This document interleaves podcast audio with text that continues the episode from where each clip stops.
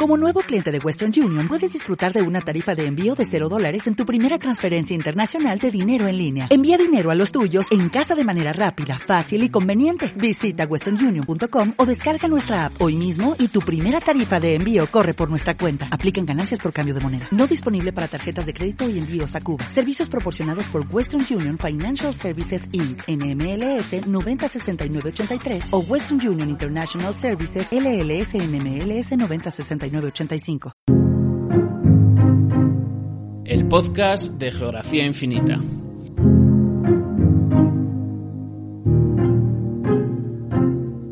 Bienvenidos a un nuevo podcast de la web de Geografía y Mapas Geografía Infinita. Recibid un saludo de Gonzalo Prieto.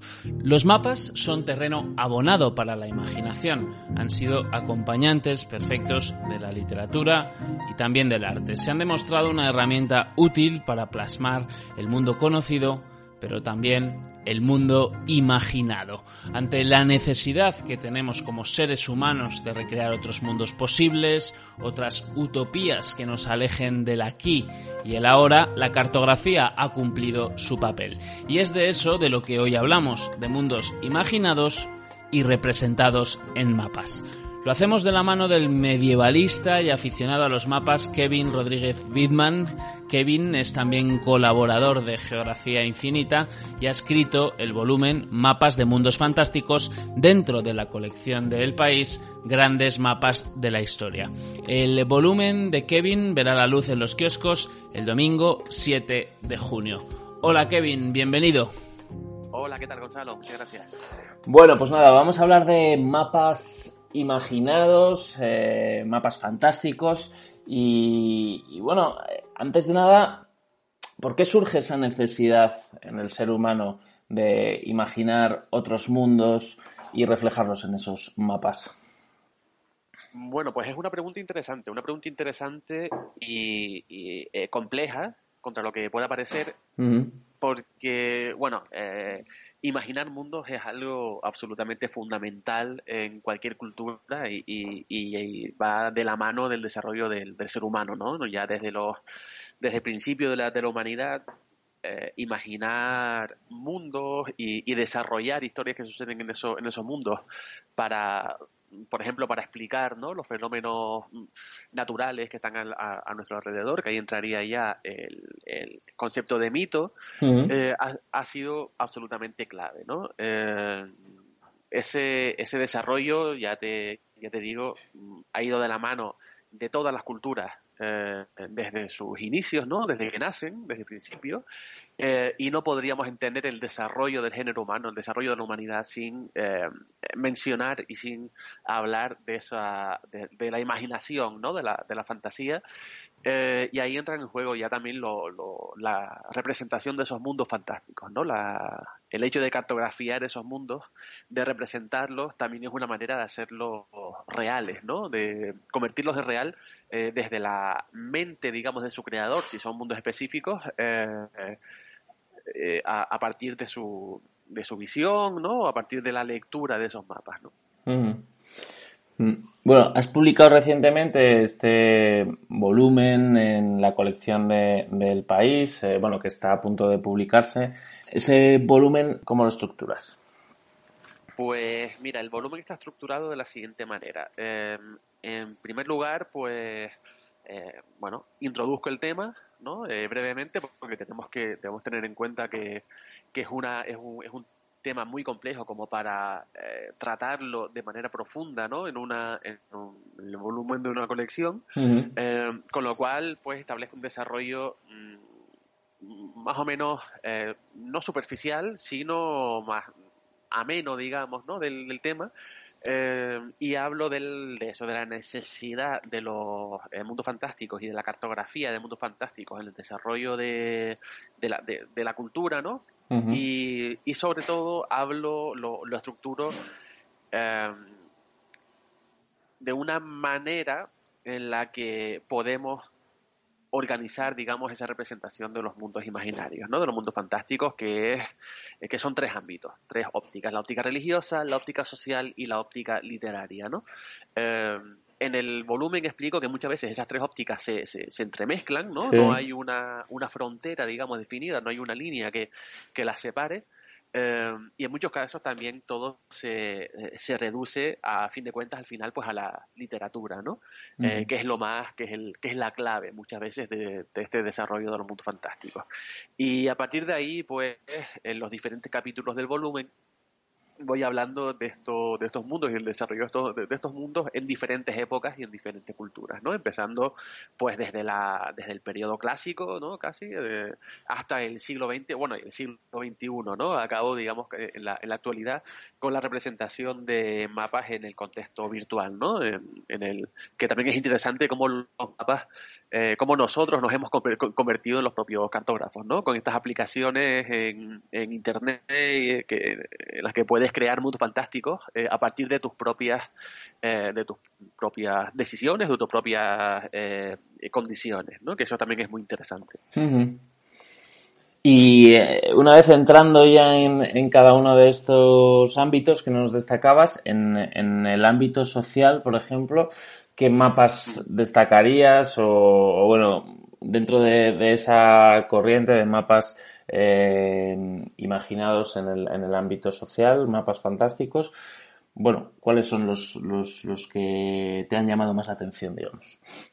Pues mira, en el, desde el punto de vista social, eh, sí que debemos tener en cuenta antes de, acercarnos a este tema, ¿no? Y antes de, abordarlo, eh, es la necesidad que tenemos siempre de evadirnos, ¿no? La necesidad que tiene el ser humano de evadirse en determinados eh, aspectos, pues en su día a día o en, eh, eh, en, diferentes contextos específicos, que la época que estamos viviendo es un ejemplo perfecto, ¿no? Totalmente. Si, no pudiéramos evadirnos estos, estos meses o estas semanas, ¿qué podíamos haber hecho, ¿no? Sin, sin esa, sin esa evasión o sin esos recursos a la, a la evasión, ¿no? Pues eso se ha repetido y creo que se repetirá durante toda la historia de la, de la humanidad. Eh, y desde el punto de vista social, hay una, un, concepto cuando hablamos de mundos imaginarios, de mundos fantásticos, que es la utopía, ¿no? Todos conocemos la, utopía, eh, ese, eh, ese mundo ideal, ese mundo real, esa sociedad a la que aspiramos, que, que, bueno, que se aleja mucho ¿no? Del, del contexto diario mm, de, la, de una determinada sociedad y en el que los mapas también tienen una, una, importancia fundamental, ¿no? Hay una obra de un libro de Oscar Wilde en el que este autor inglés decía que no merece la pena observar un mapa mundi que, que no incluye utopía, ¿no? Porque deja fuera el único, el único, país en el que la humanidad siempre acaba desembarcando, ¿no? Eh, con lo cual, la relación entre mapa y utopía siempre ha sido muy estrecha eh, y sin ir más lejos, el, el, primer autor que habla de ese concepto, ¿no? de la utopía, tal como lo, conocemos hoy, eh, Tomás Moro, en 1516, incluye en, el, en el relato, ¿no? en, la, en su libro Utopía, un, un, mapa de, la, de esa supuesta isla de la que habla, ¿no? En la que la población pues vive feliz, con una relación cercana y armoniosa con la naturaleza, etcétera. Y, y ya, ya, ya te digo, la primera edición de la obra Utopía de Tomás Moro en 1516 se ofrece una ilustración que mostraba la isla, ¿no? Al, al, lector, porque esa relación gráfica, ¿no? Esa relación visual entre el, el lector y la mm, y la, y la utopía, digamos, que está experimentando en las páginas es absolutamente fundamental para que se haga real, ¿no? Que eso es algo que veremos también, sobre todo en la, en la literatura fantástica del siglo XX, que ya después, si quieres, hablaremos un poco de ella.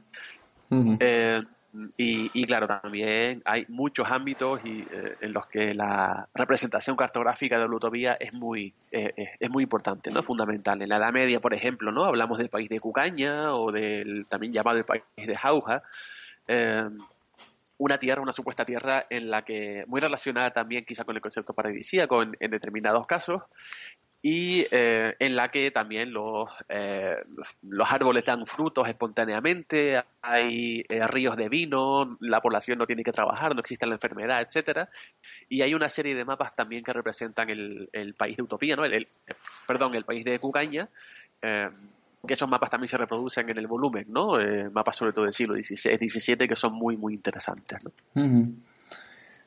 Utopía, Cucaña, bueno, en el fondo siempre hemos buscado, bueno, eh, un mundo perfecto que igual no es exactamente el que nos rodea, ¿no? Es eh, evadirnos, como decías. Exacto, y esta, esta, es la clave, ¿no? De la, de la utopía y, de, la, de lo que tú dices, de este tipo de, de, tierras y de países, eh, que son países y son tierras que no, que no tenemos cerca.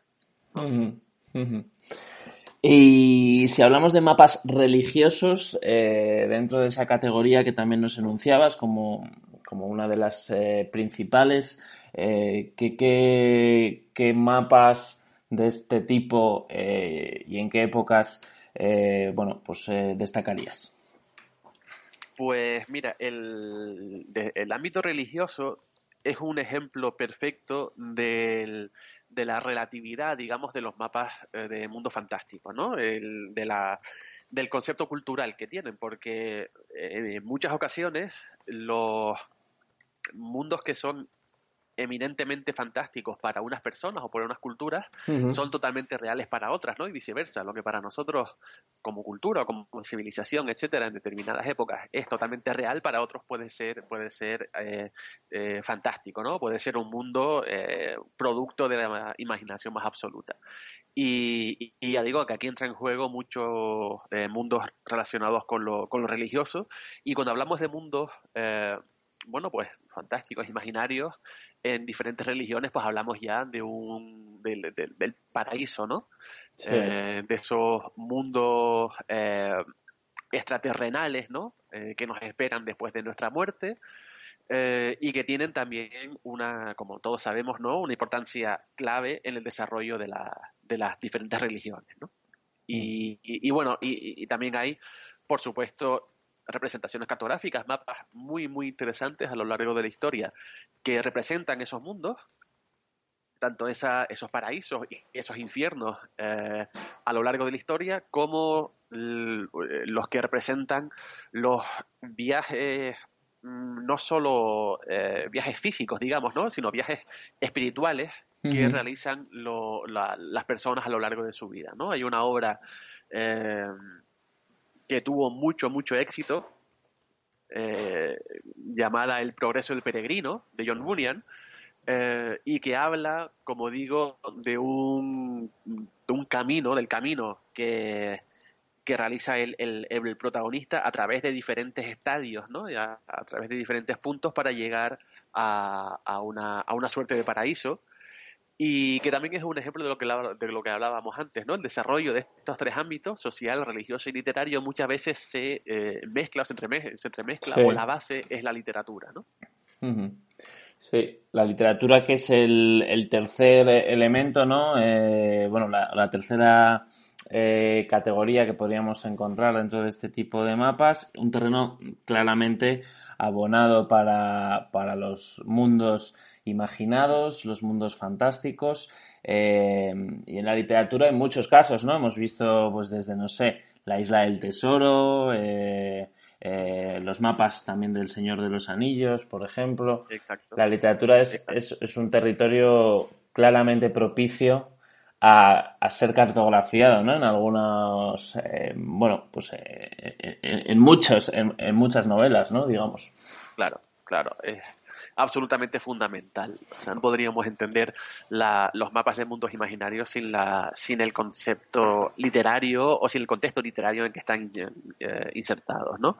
Y, y, en muchas ocasiones ni siquiera hace falta que aparezca un mapa propiamente dicho en la, en la literatura, ¿no? Eh, porque muchas veces la propia literatura, la propia obra tiene una función cartográfica, ¿no? Cuando leemos esa obra, eh, leemos las descripciones de, los mundos y escenarios muchas veces en los que se desarrolla la acción y mientras leemos esa descripción nos vamos formando, nos vamos creando un, mapa en nuestra mente, ¿no? En nuestra cabeza. Digamos que al, imaginar esos mundos los cartografiamos interiormente de una manera de una manera también muy subjetiva, lo cual no significa que sea una forma o una cartografía alejada de la, de la realidad, ¿no?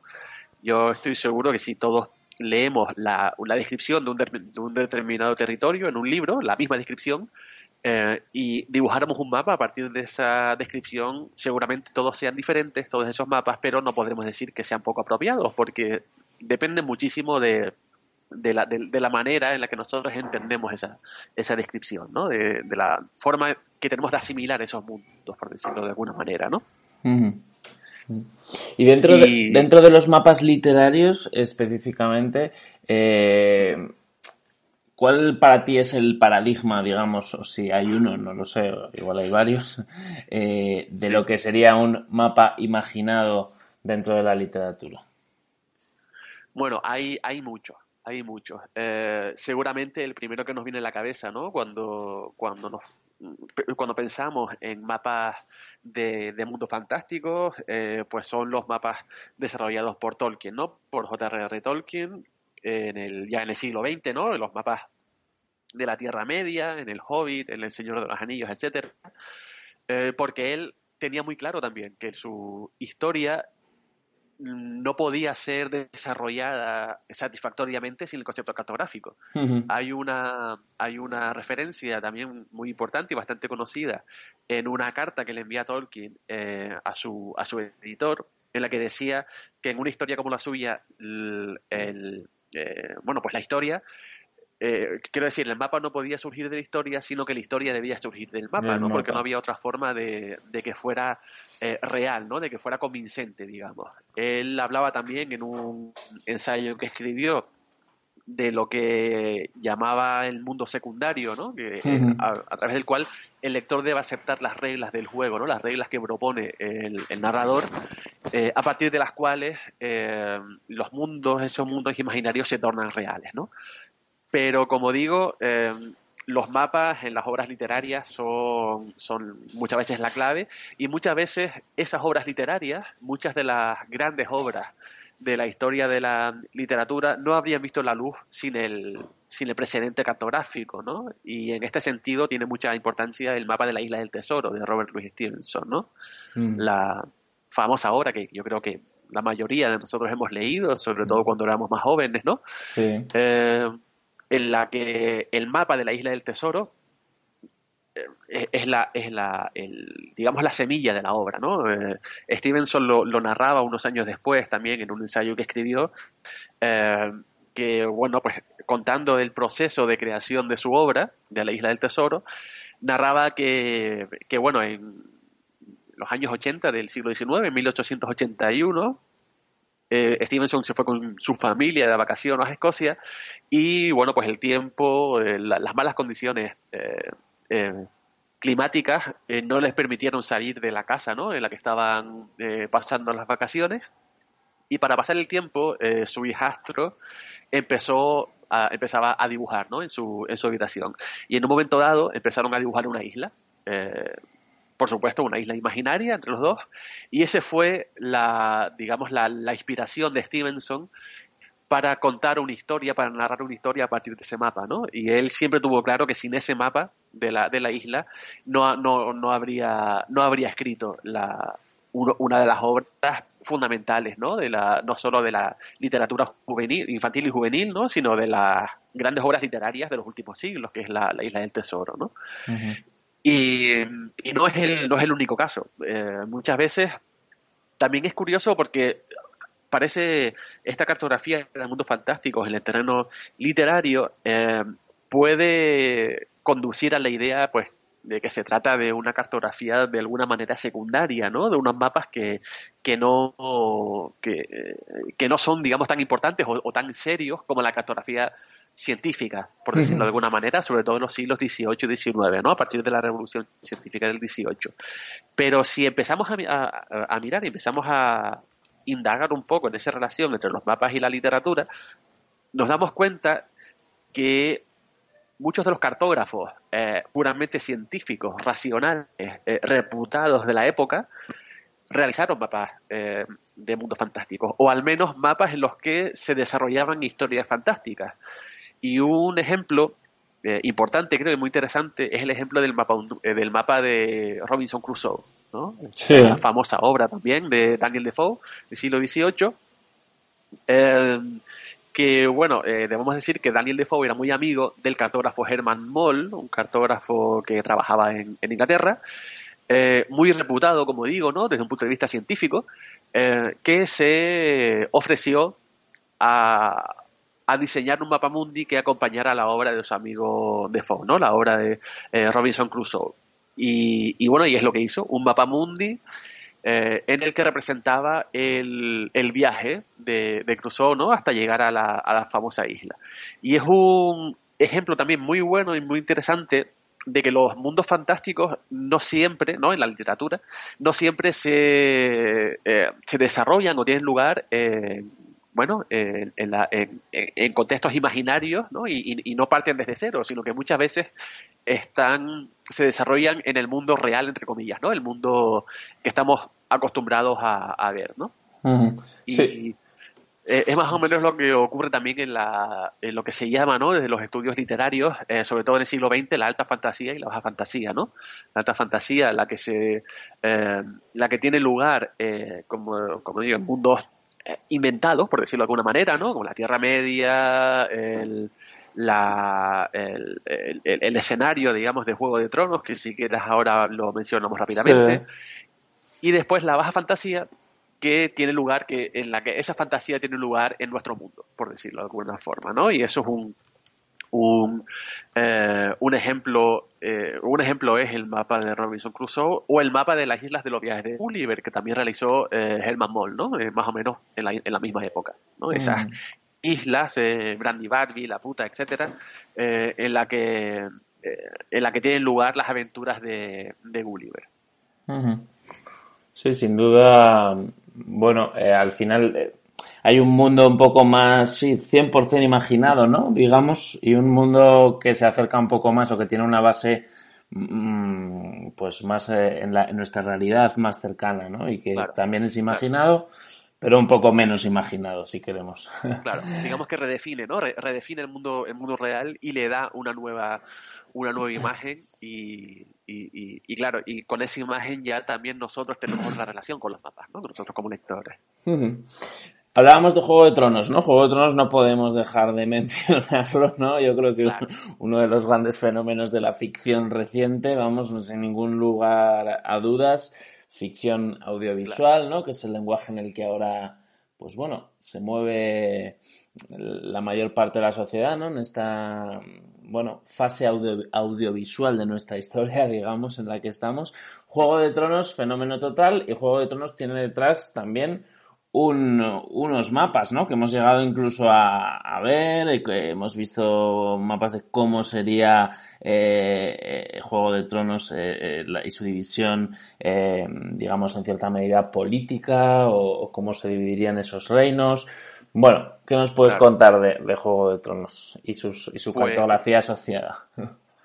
Sí, los mapas de Juego de Tronos es un ejemplo perfecto de lo que estábamos hablando ahora, ¿no? De esa redefinición de la cartografía del mundo real, porque, eh, eh, por ejemplo, si nos fijamos, ¿no? Eh, vemos muchas veces el propio mapa real de Reino Unido volteado, ¿no? En el, cuando, cuando leemos las historias.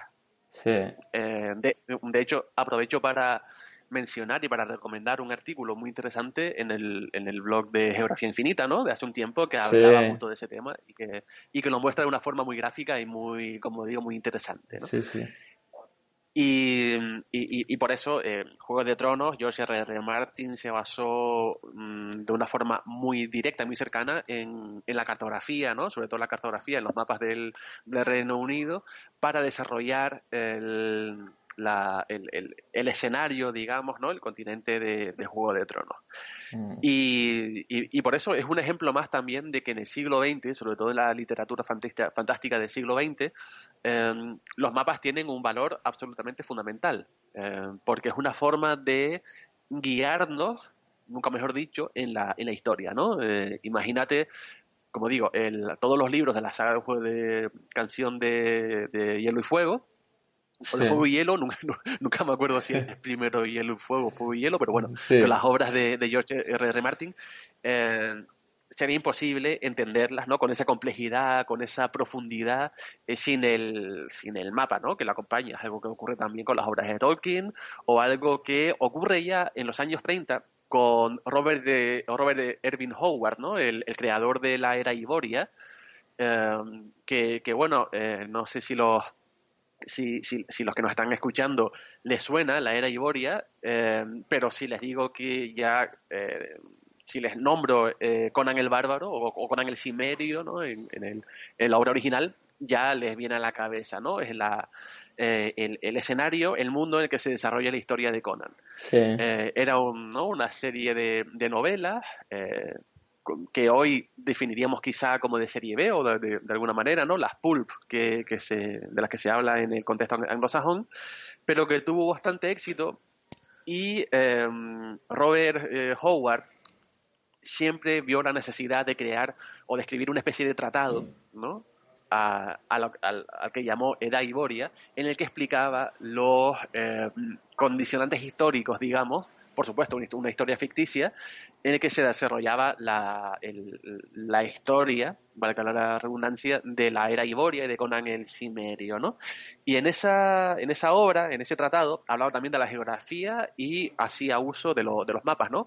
Y, eh, bueno, muchas veces se habla de Tolkien como el, el, el creador de esa relación, ¿no? De esos mapas, de esos grandes mapas de mundos fantásticos, pero sí que debemos tener en cuenta la, la aportación de Howard poco antes, porque el, Hobbit de, Tolkien eh, se publicó en 1937, si no recuerdo mal, y la eh, Era Iboria en 1932, digamos, en los años 30 fue cuando se empezó, se desarrolló, digamos, fue, hubo esa eclosión, esa explosión que iría a más a lo largo de las décadas de la relación entre cartografía, eh, mapas y literatura fantástica, ¿no?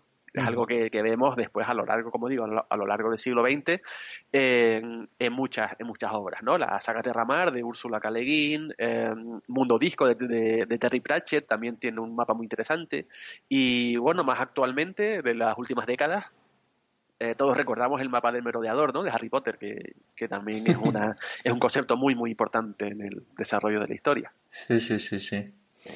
Bueno, eh, la verdad que tenemos mapas a lo largo de la historia de la literatura, eh, cantidad que dan de sobra para rellenar desde luego uno y más capítulos de, de, un libro de una colección, ¿no? Como esta en la que has participado del país. De hecho, tendrías que resumir bastante, ¿no? me, Tienes que hacer un ejercicio de síntesis ahí importante. porque, muy importante.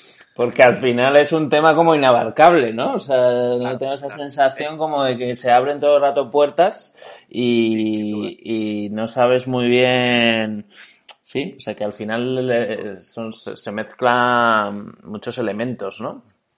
Claro, claro. Es un, es un tema eh, poco desarrollado, pero que, como tú bien dices, daría para, no sé, para tesis o para una enciclopedia o un libro, mm. un, buen tocho de libro, ¿no? Sí, sí, sí, sí. Eh, porque eh, es exactamente lo que tú dices. Se abren muchas puertas, muchos brazos.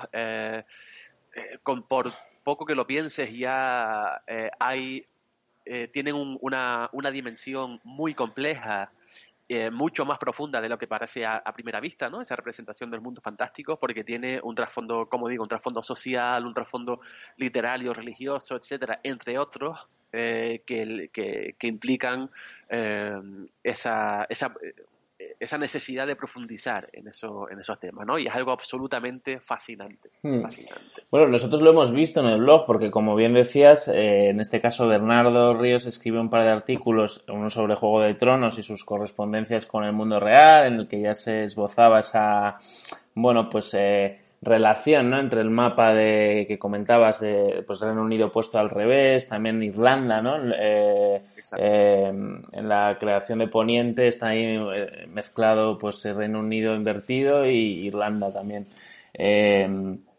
Y, y, tuvo mucho éxito ese artículo y la gente conforme va saliendo y se repite y tal, a la gente le interesa muchísimo este tema porque yo creo que precisamente, como suele pasar con muchos temas, es muy poco visto y tiene mucho detrás. Entonces, cuando se juntan esos dos elementos, es eh, receta segura de, éxito. Y también hablamos de los mundos de Tolkien en su, en su, en su momento. Me parece muy interesante también esto de Conan el, el, el, bárbaro, porque realmente hay bastante detrás. O sea, al final ahí había, eh, bueno, en, en la edad Iboria y esa recreación, es como una especie también de, de recreación, digamos, de las civilizaciones, ¿no? Eh, claro. De las distintas civilizaciones de la antigüedad eh, o sea, se toma esa base, ¿no? Yo creo para, para, para darle forma, ¿no? A, a, bueno, ese mundo imaginado también, que podamos, en cierta medida, decir que podría ser un precedente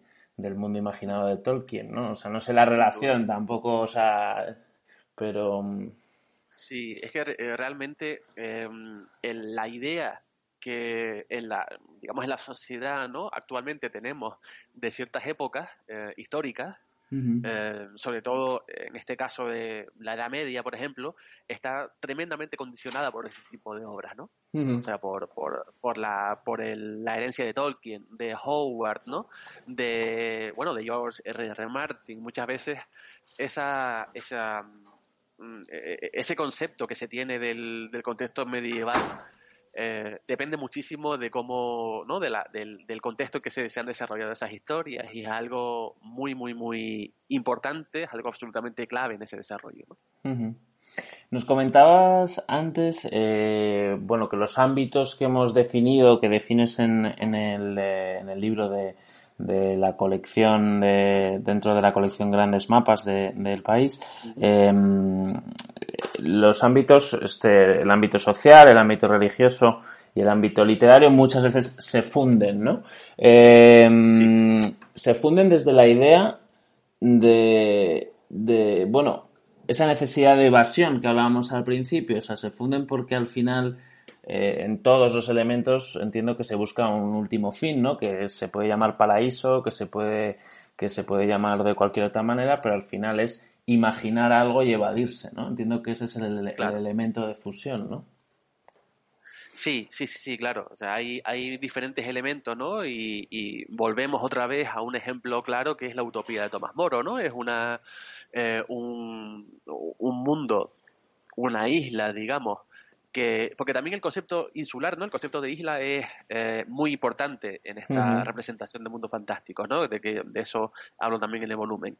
Pero bueno, para no liar mucho la, la cosa, eh, porque ya te digo, eh, empiezo a hablar y bueno, puedo este. No, no, es apasionante el tema, la verdad. Yo creo que bueno y creo que a quienes nos escuchan también les va a interesar. Pero bueno, bien. Eh, Sí, o sea, el concepto insular es, es relevante y, y, en todos los conceptos entiendo eh, está esa mm, idea de, bueno, pues eh, demostrar algo, bueno, pues imaginado, ¿no? En definitiva, fantástico y que, que nos evada de alguna manera, ¿no? Del mundo más terrenal.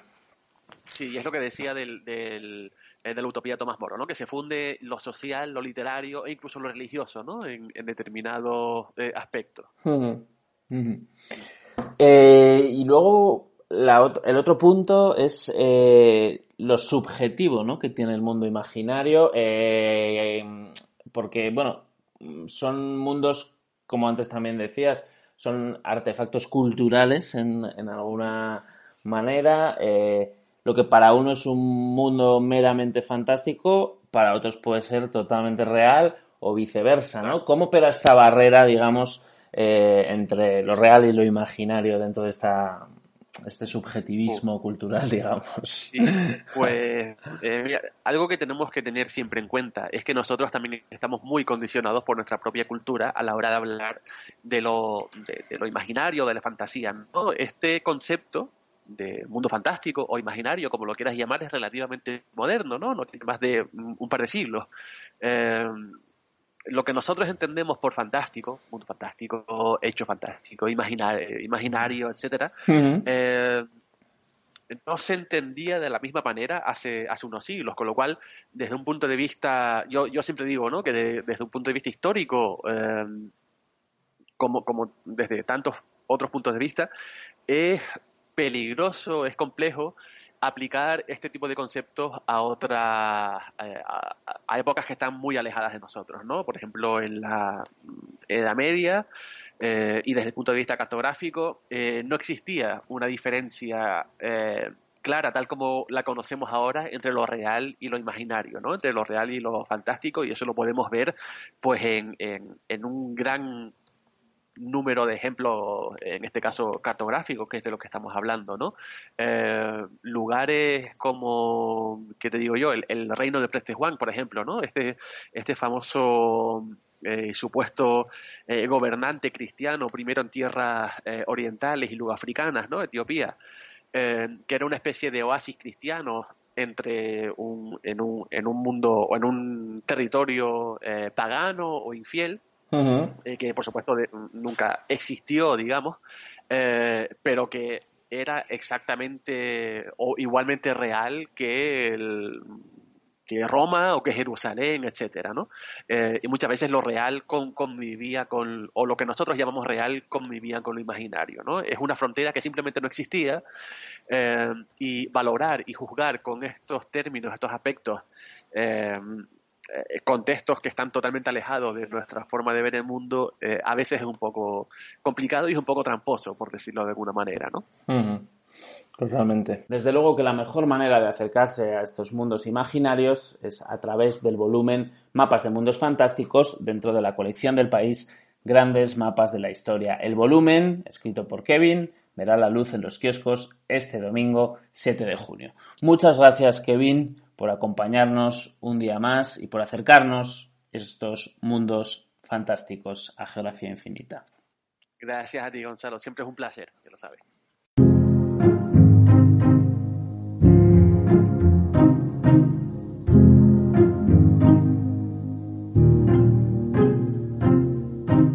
Hasta aquí nuestro podcast de hoy, un paseo sonoro por los mapas imaginados. Suscríbete a nuestro podcast para estar al tanto de todas las novedades en iVoox, también estamos en Spotify, en iTunes y en Google Podcast. También hemos abierto recientemente cuenta en YouTube, donde también podrás encontrar los podcasts, además de otros vídeos geográficos. Muchas más historias te esperan en geografiainfinita.com. Recuerda que también puedes seguirnos en las redes sociales. En Twitter e Instagram somos GeoInfinita y en Facebook somos Geografía Infinita. Estamos también en Pinterest donde compartimos mapas y estamos también en Telegram donde recientemente hemos abierto un grupo para compartir con vosotros los artículos que vamos publicando, los artículos nuevos. Búscanos en Telegram como Geografía Infinita. Recibid todos un afectuoso saludo de Gonzalo Prieto.